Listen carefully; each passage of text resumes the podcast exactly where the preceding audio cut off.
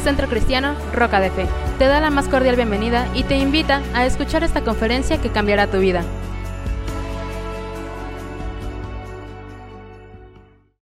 Cuando se acercaban a Jerusalén y llegaron a Betfagé, al monte de los olivos, Jesús envió a dos discípulos con este encargo. Vayan a la, aldea que tienen enfrente y ahí mismo encontrarán una burra atada y un borrito con ella. Desátenlos y tráiganmelos. Si alguien les dice algo, díganle que el Señor los necesita, pero que ya los devolverá. Esto sucedió para que se cumpliera lo dicho por el profeta. Digan a la hija de Sión, mira, tu rey viene a ti, humilde y montado en un burro, en un burrito, cría de una, de una bestia de carga. Los discípulos fueron e hicieron como les había mandado Jesús. Llevaron la burra y el burrito y pusieron encima sus mantos sobre los cuales se sentó Jesús. Había mucha gente que tendía sus mantos sobre el camino.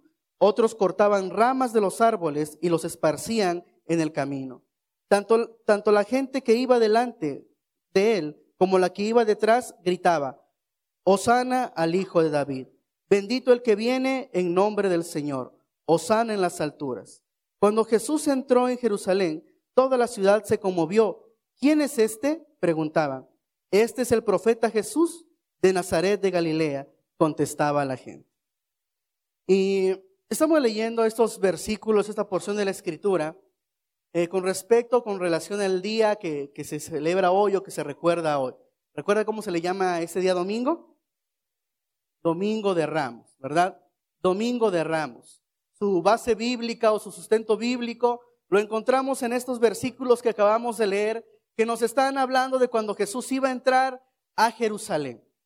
El contexto de esta historia es que cada año el pueblo judío venía a Jerusalén a poder celebrar la Pascua.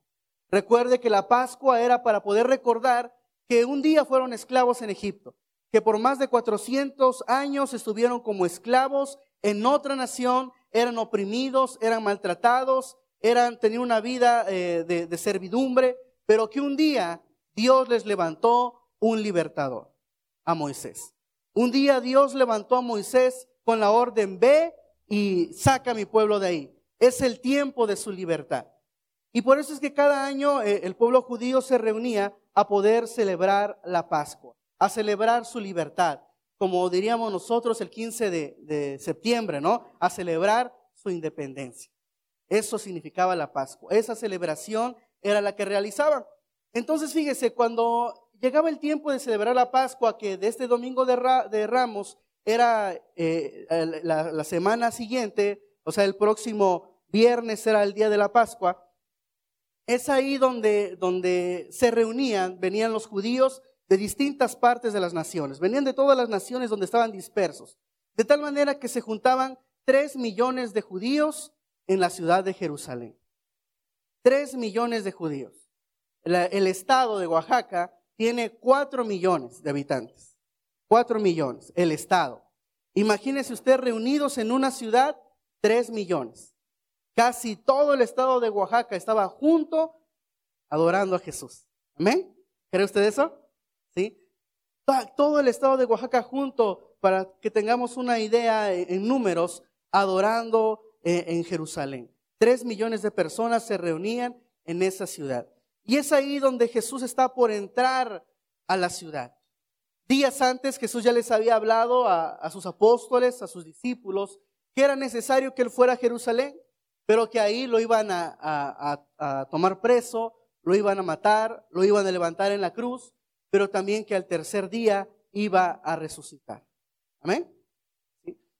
Y entonces cuando él dice, vayan y tráiganse el burrito, voy a entrar a Jerusalén en, el burro, y dice que toda la gente estaba ahí reunida y empezaron a poder clamar a, Jesús. Hubo algo muy, algo muy interesante que captó mucho mi atención. Imagínense, tres millones de personas. Estaban todos reunidos esperando a que Jesús entrara. ¿Por qué? ¿Por qué se juntaron tanta gente a recibir a Jesús? ¿Cuántos se acuerdan de Lázaro? Su amigo que murió. Dice la historia que esto tenía poco que había sucedido. Así es que todos los judíos que estuvieron ahí cuando Jesús resucitó a Lázaro después de cuatro días, fueron los que fueron a Jerusalén y empezaron a hacer famoso a Jesús. Empezaron a decir, el que resucitó a Lázaro después de cuatro días viene para acá. El que resucitó a Lázaro va a venir a, la Pascua. El que resucitó a Lázaro, ¿sí? Y recuerde usted, ¿verdad? Que cómo, cómo fue toda la historia. Primero, eh, de Jesús hablaban mal. Si era su amigo y no vino cuando lo necesitaba. Era su amigo y no vino cuando estaba enfermo. Era su amigo y no lo ayudó cuando más lo necesitaba. ¿Verdad? ¿Se acuerda de eso? Mas, sin embargo, toda esa mala fama que se levantó de Jesús, porque no fue en el momento que su amigo lo necesitaba, cuando vieron que él obró en un milagro, se convirtió en, un, en una publicidad tremenda para Jesús. Por eso es que había tres millones de gentes esperando a que entrara Jesús. Querían conocer quién era el que podía resucitar después de cuatro días de muerte. Querían conocer quién era Jesús, el que resucitaba a los muertos. Querían conocer quién era. Y cuando Jesús empezó a entrar, dice que la gente comenzó a gritar, Osana al Hijo de David. Vamos a ir al versículo 9, es el versículo 9 del capítulo 21.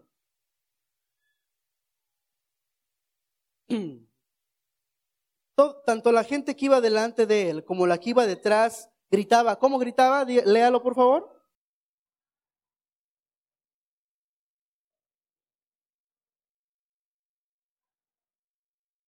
Muy bien. Fíjese, en este solo versículo vamos a encontrar todo el tema de esta tarde.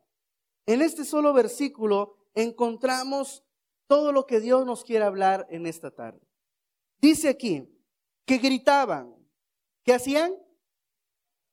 Gritaban. ¿Qué hacían? Gritaban. ¿sí? Gritaban. ¿Qué gritaban? Osana al Hijo de David. Número uno, Osana. La palabra Osana significa sálvanos. La palabra Osana significa sálvanos. Sálvanos ahora. Sálvanos. La palabra Osana se pronuncia o, tiene el mismo, se pronuncia igual y tiene el mismo significado que el nombre del Señor, que Jesús. Recuerde que el nombre de Jesús significa el que salva, el Salvador. Así es que cuando entró Jesús, parecía como si gritaran su nombre, ¿no? Jesús, Jesús. Pero lo que estaban diciendo era, Osana, sálvanos, sálvanos ahora, sálvanos ahora. En esta entrada triunfal, la gente reconoció tres cosas de Jesús. Tres cosas. Primer cosa es el Salvador. Diga conmigo, Jesús es el Salvador. Segunda cosa, dice el Hijo de David. Cuando vemos la segunda cosa, el hijo de David, está hablando acerca de, la promesa que Dios le hizo al rey David y le dijo que su reino iba a ser eterno, que iba a tener un hijo que siempre se sentara y gobernara a Israel. Entonces, número uno, Osana, el Salvador. Número dos, lo reconocían como el rey prometido. El rey prometido. Número tres, Bendito el que viene en nombre del Señor. Bendito el que viene en el nombre del Señor.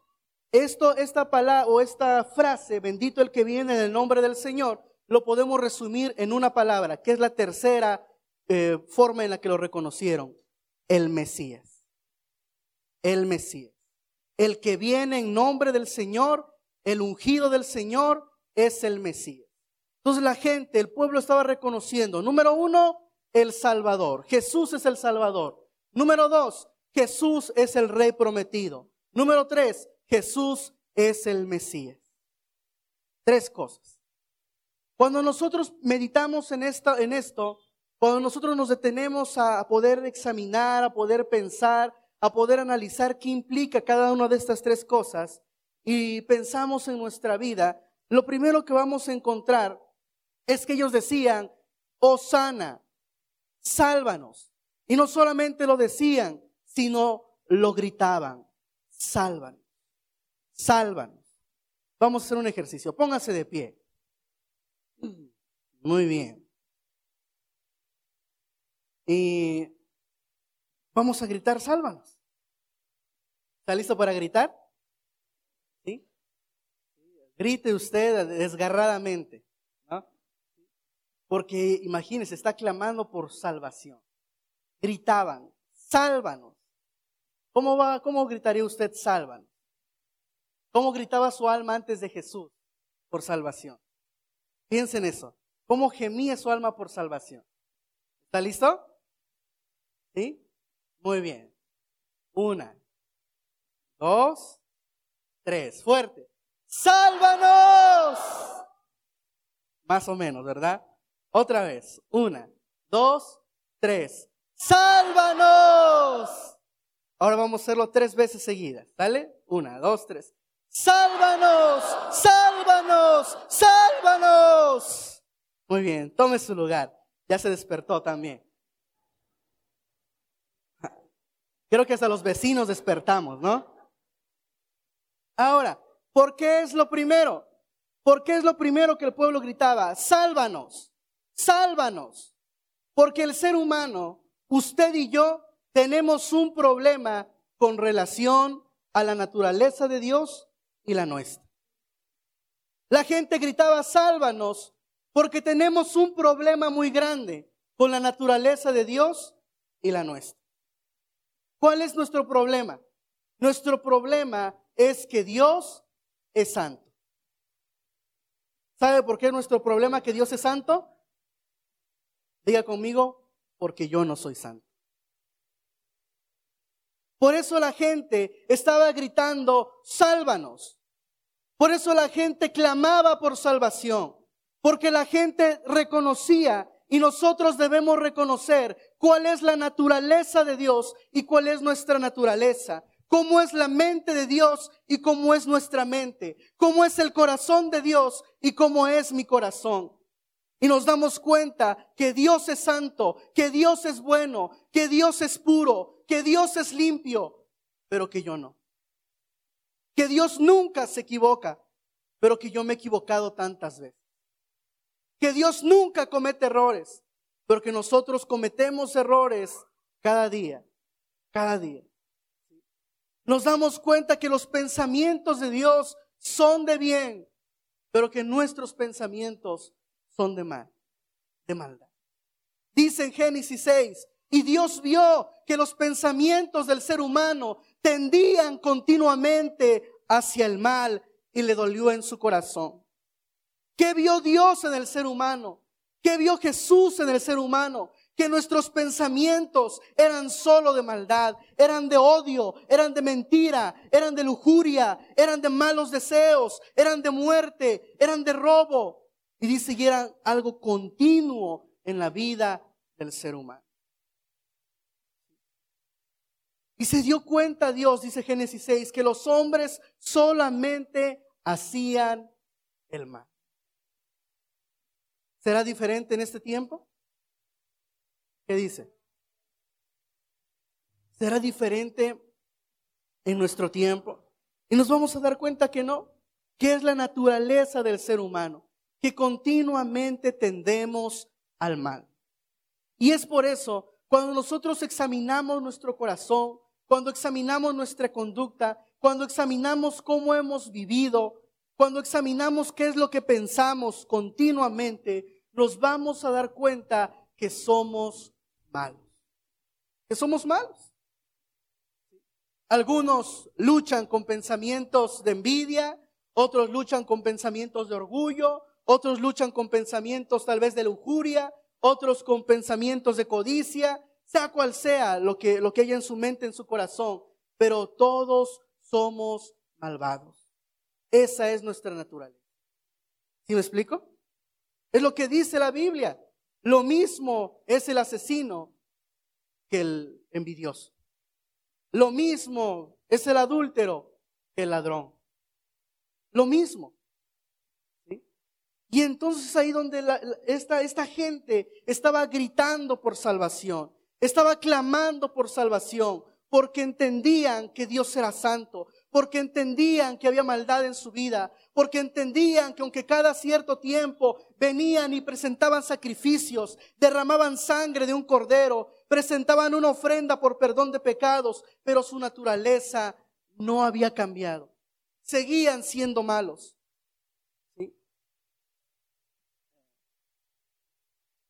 Deme chance irme por partes. Quiero explicarle esto primero. ¿Qué pasa cuando usted y yo venimos el domingo y aquí, aquí en, los cantos sentimos la presencia de Dios y lloramos y levantamos nuestras manos y sentimos su presencia? Escuchamos la palabra, ofrendamos y diezmamos, pero después en la semana, ¿verdad? En la familia hay problemas, nos portamos mal, contestamos mal, actuamos mal, pensamos mal. Y el asunto es que nuestra naturaleza a veces no ha cambiado. ¿Sí me estoy explicando? Creemos en Dios, sentimos la presencia de Dios, pero qué problema tan grande es cuando nuestra naturaleza no ha cambiado. Y es lo que pasaba con esta gente. Reconocían que su naturaleza era de maldad. Y que si había algo que necesitaban de Jesús, número uno, era salvación. Necesitamos a alguien que pueda perdonar nuestros pecados.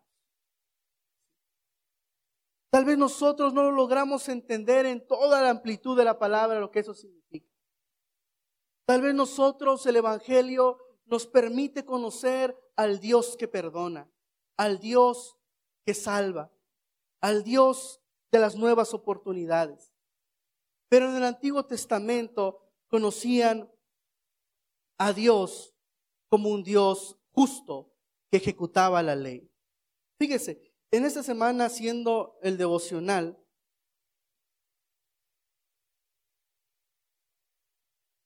veíamos una cita que me llamó mucho la atención.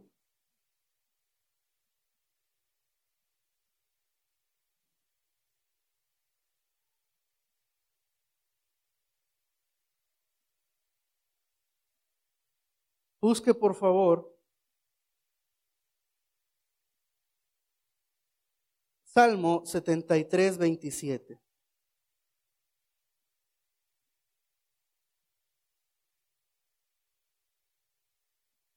Salmo 73, 27.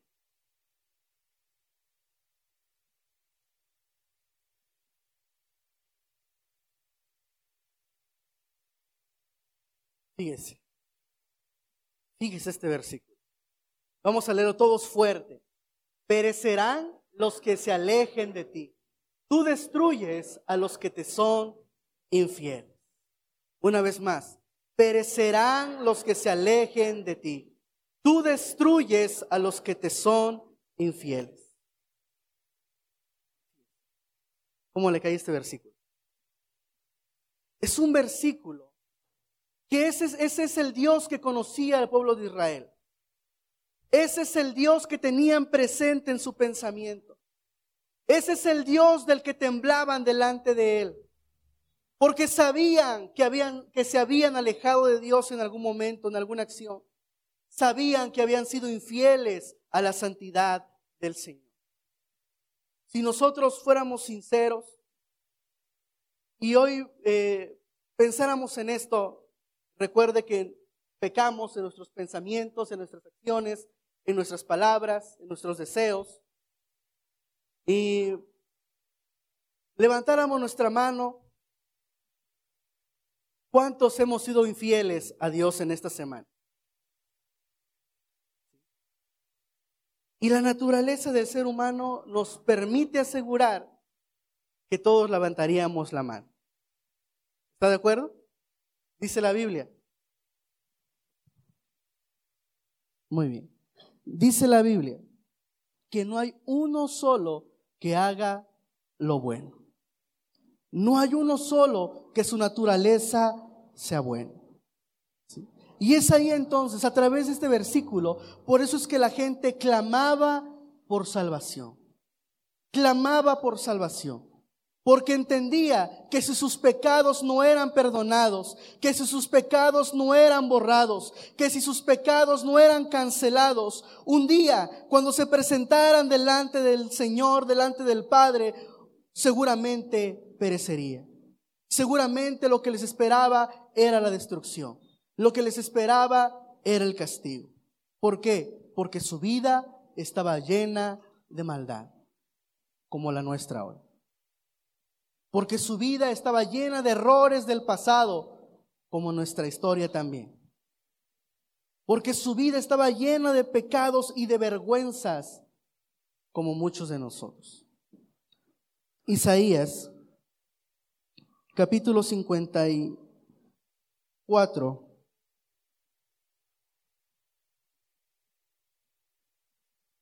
Versículo 4.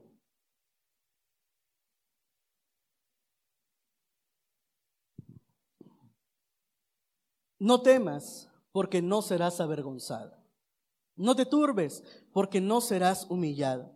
Olvidarás la vergüenza de tu juventud y no recordarás más el oprobio de tu viudez. Esa parte, olvidarás la vergüenza de tu juventud. ¿De qué está hablando? Está hablando de que en nuestra vida, cuando hay pecado, hay vergüenza. Y entonces ahí, donde esta gente clamaba por el Salvador, clamaba, número uno, por salvación, porque reconocía que su vida estaba llena de pecado, llena de maldad, llena de vergüenza, llena de cosas vergonzosas. Y que si ese día la palabra de Dios se cumpliera o fuera el día final, el día del juicio, no podríamos permanecer de pie delante del Señor. Así es que la primera característica o la primera forma en que reconocen a Jesús es como el, como el Salvador. Sálvame, perdóname, límpiame, borra mis pecados. Sé que me tocaría el infierno. Por eso necesito que me salves. Amén. Segunda forma, hijo de David. Hijo de David. Nos habla acerca del rey prometido. ¿Por qué el pueblo de Israel esperaba con tantas ansias la llegada del Mesías, del rey prometido? El contexto en que ellos estaban viviendo es que estaban sometidos al imperio romano. Los romanos estaban gobernando Israel ellos tributaban a, Roma, pagaban impuestos, obedecían a los romanos, de tal manera que usted se recuerda la cita donde el Señor dice, si uno te pide que le cargues eh, la, mercancía una milla, ve con ellos qué? Dos. ¿Por qué? Porque como Roma se enseñoreaba de los israelitas, un soldado o un romano podía tomar a un israelita y decirle, órale, llévate mis bultos, ¿no? Y estaba obligado a ser su sirviente. ¿Por qué? Porque eran, eran eh, sus subordinados, porque ellos eran los que gobernaban. ¿Sí me explico? Entonces el contexto de, de lo que estamos leyendo es que es Roma la que está gobernando Israel. Es el imperio romano el que tiene sometido a los israelitas. Le pagaban tributo, obedecían, eran sus leyes, eran sus emperadores, era su César, y entonces el pueblo de Israel estaba esperando el rey prometido. ¿Qué significaba que se levantara el rey prometido? Que iba a haber una, una, una liberación nuevamente. Así como fueron libertados de Egipto, esperaban el rey prometido que los libertara del imperio romano. El rey quisiera un cambio de gobierno, que se terminara el gobierno del imperio romano e iniciara el gobierno del nuevo rey, del rey prometido. Entonces, lo que ellos estaban clamando es, sé nuestro rey, eres nuestro rey, eres el rey elegido. ¿Qué estaban pidiendo para sus vidas? Un cambio de gobierno. Un cambio de gobierno. ¿Qué es lo que la gente veía en Jesús? Él es el que va a traer un cambio de gobierno a nuestra nación. ¿Qué es lo que nosotros vemos en Jesús? Él es el que puede traer un cambio de gobierno a nuestras vidas. En el libro de Hechos, el apóstol Pablo lo relata y, dice lo que Dios le dijo. Les dijo, ve, instrumento escogido eres para trasladarlo del reino de las tinieblas al reino de la luz. ¿Qué, ¿Qué cambio de reino representa Jesús? El cambio de reino, del reino de las tinieblas al reino de luz. ¿Sí? Jesús es el rey prometido, el que trae un cambio de gobierno a nuestra vida. El gobierno simboliza o, representa todo lo que nos tiene sometidos el día de hoy, todo lo que gobierna nuestra vida. Tal vez algunos siguen siendo gobernados por alcoholismo, otros siguen gobernados por drogas, otros siguen gobernados por lujuria, otros siguen gobernados por adulterio, otros siguen gobernados por la mentira, otros siguen gobernados por la pobreza, otros siguen gobernados por la enfermedad. ¿Qué gobierna tu vida hoy? De que está a tu lado, ¿qué te gobierna hoy?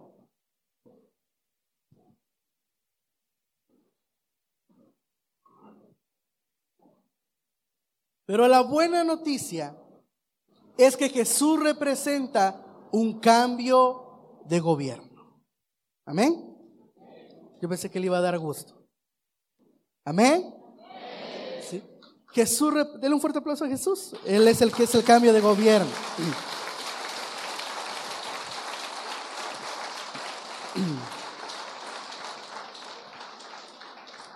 Es lo que nosotros vemos en Jesús, el que va a efectuar un cambio de gobierno en nuestra vida.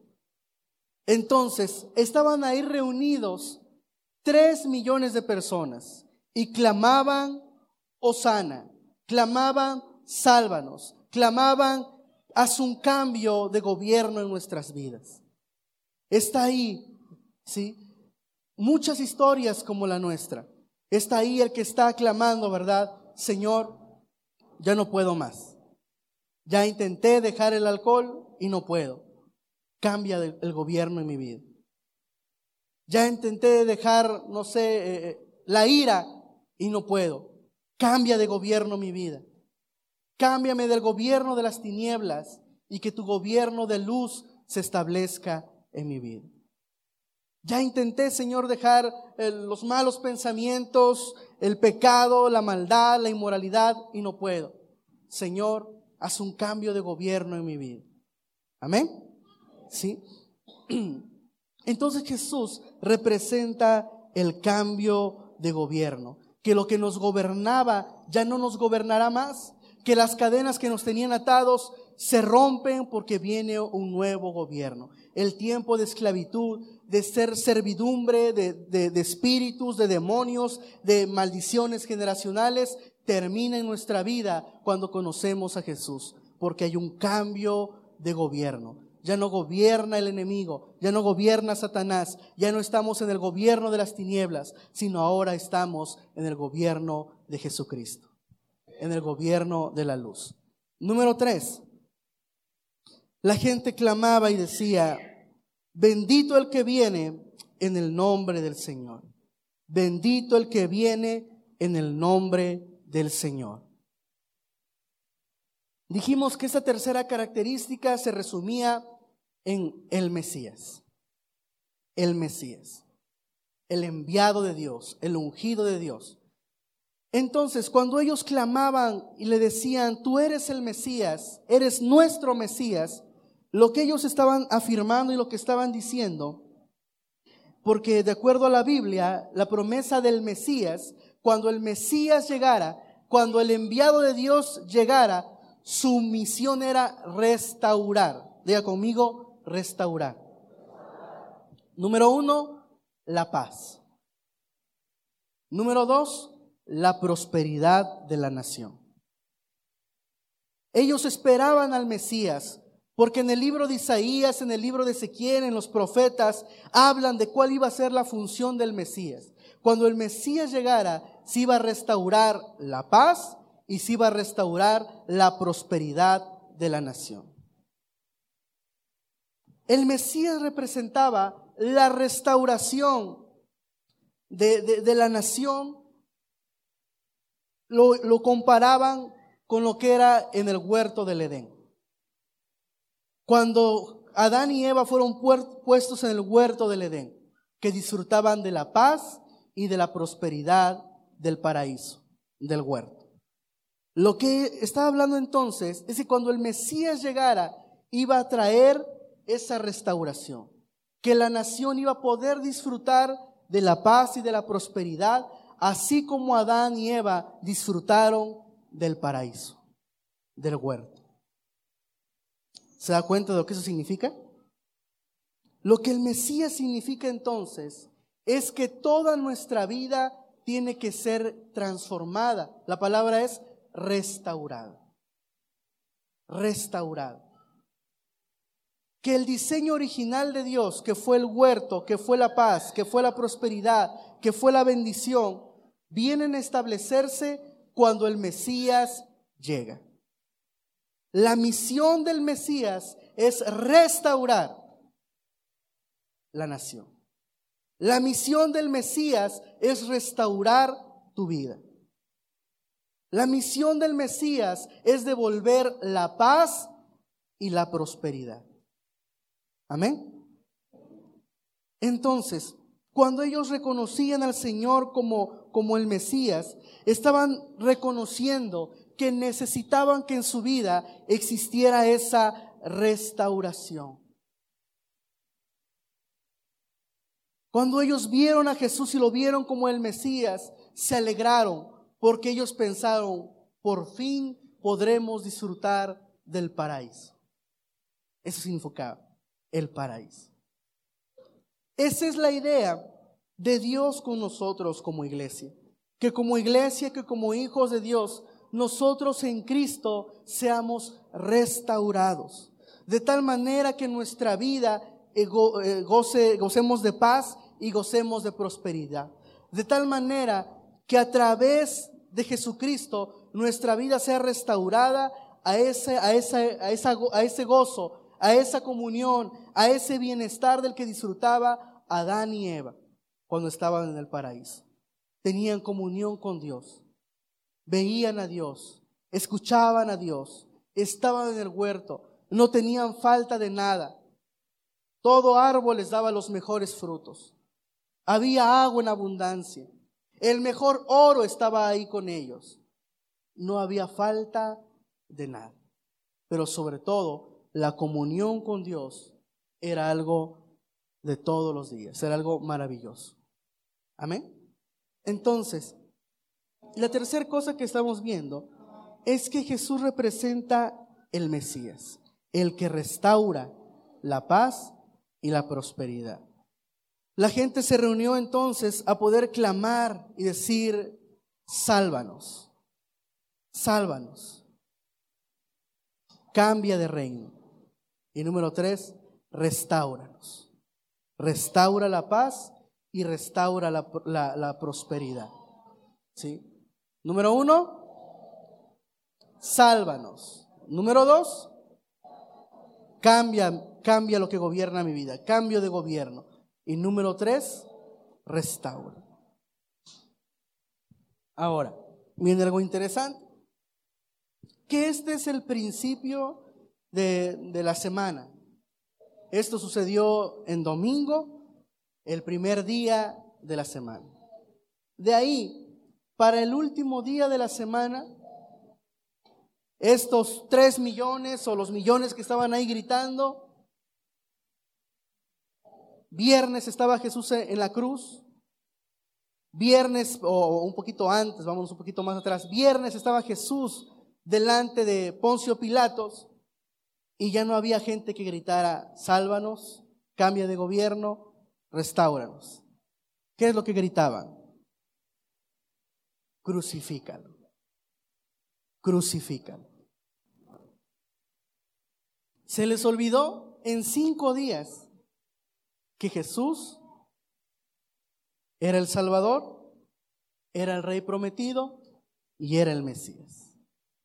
En cinco días lo que gritaban era completamente diferente. Era crucifica. Crucifica. La pregunta es, ¿qué pasó con los tres millones? ¿Dónde estaban? Dice la Biblia que aún los discípulos todos corrieron y se escondieron.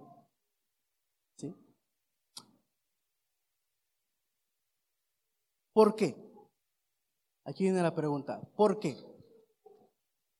¿Por qué esos tres millones de domingo para viernes ya no estaban? ¿Por qué los discípulos el viernes no estaban? ¿Por qué los seguidores el viernes desaparecieron? ¿Por qué? Y recuerde, porque el domingo que ellos lo recibieron, tenían la expectativa de lo que él iba a hacer en su vida. ¿Sí me explico? Tenían la expectativa. Él nos va a salvar, Él va a establecer su reino y Él nos va a restaurar. En cuatro o en cinco días que transcurrieron, Jesús no levantó, no se levantó en armas, Jesús no inició la independencia, Jesús no empezó una revuelta para tomar el control del gobierno, sino que, al contrario, fue tomado, fue puesto preso, fue juzgado y fue llevado a la cruz. La gente no entendía que Jesús sí estaba peleando por su independencia, sí estaba peleando por la salvación, sí estaba haciendo algo por el cambio de gobierno y sí estaba haciendo algo como Mesías, sí estaba restaurando pero no lo estaba haciendo de la manera que ellos esperaban. Ellos esperaban levantamiento de armas, ellos esperaban guerra, ellos esperaban eh, sangre, ellos esperaban un ejército que peleara contra el romano, mas sin embargo Jesús lo estaba haciendo en el área espiritual. ¿Sí? La salvación la estaba conquistando con cada gota de sangre que derramó. El perdón de pecados lo estaba haciendo mientras su sangre era derramada a través del sudor. El perdón de pecados lo estaba efectuando mientras la sangre brotaba de la corona de espinas. El perdón de pecados, la sanidad estaba sucediendo mientras su espalda era flagelada por el látigo. Lo estaba haciendo. Ellos clamaban, sálvanos pero no se dieron cuenta que los estaba salvando al momento de estar siendo clavado en la cruz. Lo que Jesús estaba diciendo, aquí está la salvación. Este es el precio de tu salvación. Este es el precio de tu perdón. La gente no se dio cuenta que Jesús estaba haciendo el cambio de gobierno. Que mientras la gente, el diablo, los demonios pensaron que Jesús fue derrotado porque murió viernes en esa cruz. Mientras estuvo muerto durante tres días, dice que Él descendió a la tierra, descendió a los infiernos, venció al diablo, le arrebató las llaves del reino y conquistó el reino. Hizo el cambio de gobierno, conquistó nuestra libertad. ¿Sí?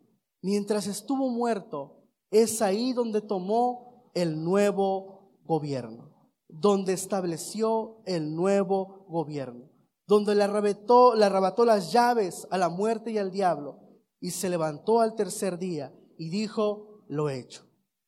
Hay un nuevo gobierno ahora. Amén. Sí.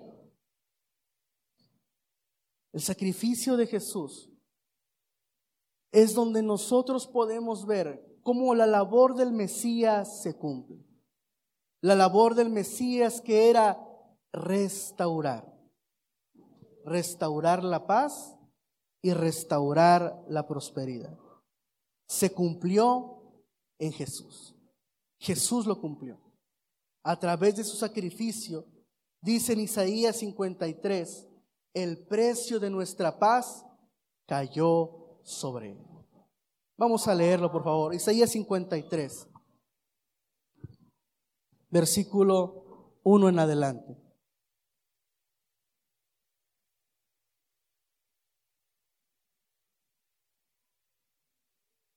¿Quién ha creído nuestro mensaje y a quién se le ha revelado el poder del Señor? creció en su presencia como vástago tierno, como raíz de tierra seca no había en él belleza ni majestad alguna. Su aspecto no era atractivo y nada en su apariencia lo hacía deseable. Despreciado y rechazado por los hombres, varón de dolores, hecho para el sufrimiento, todos evitaban mirarlo, fue despreciado y no lo estimamos. Ciertamente, Él cargó con nuestras enfermedades y soportó nuestros dolores, pero nosotros le consideramos herido, golpeado por Dios y humillado.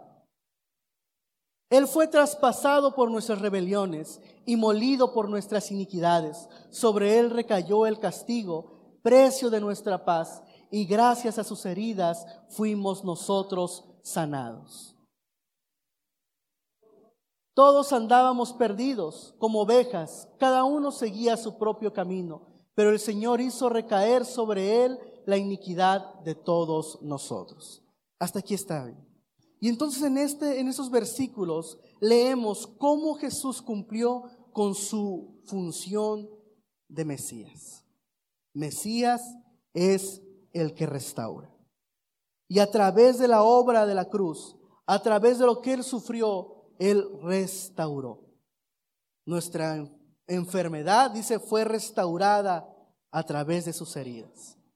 Nuestra rebelión fue pagada a través de sus golpes. En otra versión dice ahí, nuestro bienestar. La palabra bienestar, su raíz significa prosperidad. Nuestro bienestar, nuestra prosperidad fue a través de su sacrificio.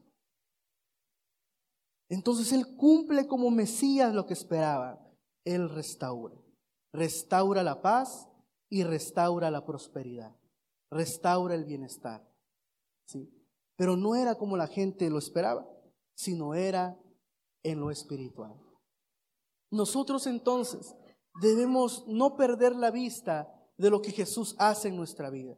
No perder de vista que Él es el Salvador, que Él es el único que puede perdonar nuestros pecados. No debemos perder de vista que hoy estamos vivos, pero que un día moriremos que un día estaremos delante de la presencia de nuestro Dios y que si no tuviéramos a Cristo en nuestro corazón, no podríamos estar en su presencia, no podríamos estar delante de Él, porque Él es santo, porque Él es puro, porque Él es limpio y nosotros no. Por eso necesitamos de un Salvador. Por eso necesitamos de esa sangre que se derramó en la cruz. Porque solo a través de esa sangre nuestros pecados son borrados. Nuestros pecados son perdonados. Y podemos presentarnos delante de Dios. Y Dios dice, te veo como que nunca has pecado. Porque la sangre de Jesús nos ha limpiado de todo pecado. Amén.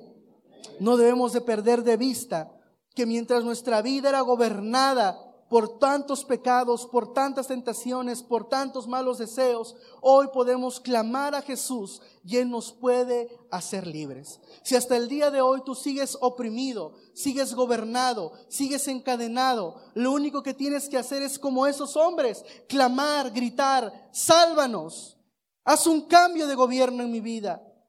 Ya no quiero que me siga gobernando lo que me gobierna hoy. Gobiername tú, Jesús. Que hoy realmente mi vida pueda salir de la oscuridad al gobierno de la luz. Y número tres, no perdamos de vista que Jesús es el Mesías. Es nuestro Mesías. Y a través de la obra de la cruz, Él restaura. Restaura nuestra salud. Restaura nuestra paz. Restaura nuestro bienestar. Restaura nuestra comunión con Dios. Restaura nuestra familia.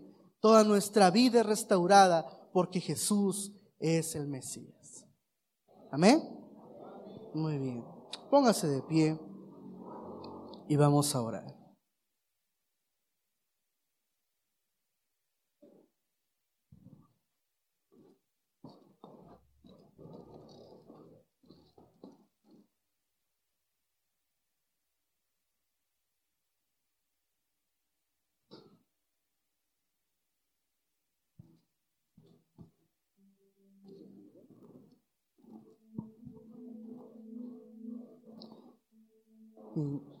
Cierre sus ojos y vamos a orar al Señor.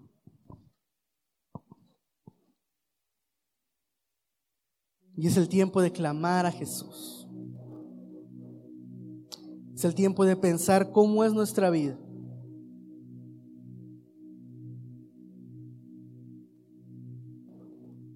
De poder recordar ese versículo que, que leímos en el Salmo 73.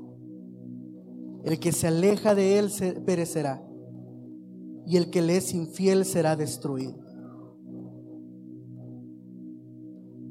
Cuando pensamos en ese versículo, todo nuestro ser se tiene que estremecer. Porque una cosa hay segura. Una cosa había segura para nosotros. La destrucción. La destrucción. Porque le hemos sido infieles a Dios tantas veces. De tantas formas. Porque Él es santo y nosotros no somos santos. Él es puro, pero nosotros no somos puros. Él nunca se ha equivocado, pero nosotros nos equivocamos todos los días. Por eso necesitamos de ese Salvador. Porque si no fuera por su sangre, no, no pudiéramos disfrutar de la presencia del Padre. Si no fuera por su sangre, nuestra eternidad estuviera condenada al dolor, al infierno. Si no fuera por su sangre. no tendríamos entrada al reino de los cielos. Gracias Jesús, porque tú eres nuestro Salvador. Eres nuestro Salvador. Eres el que perdona mi maldad.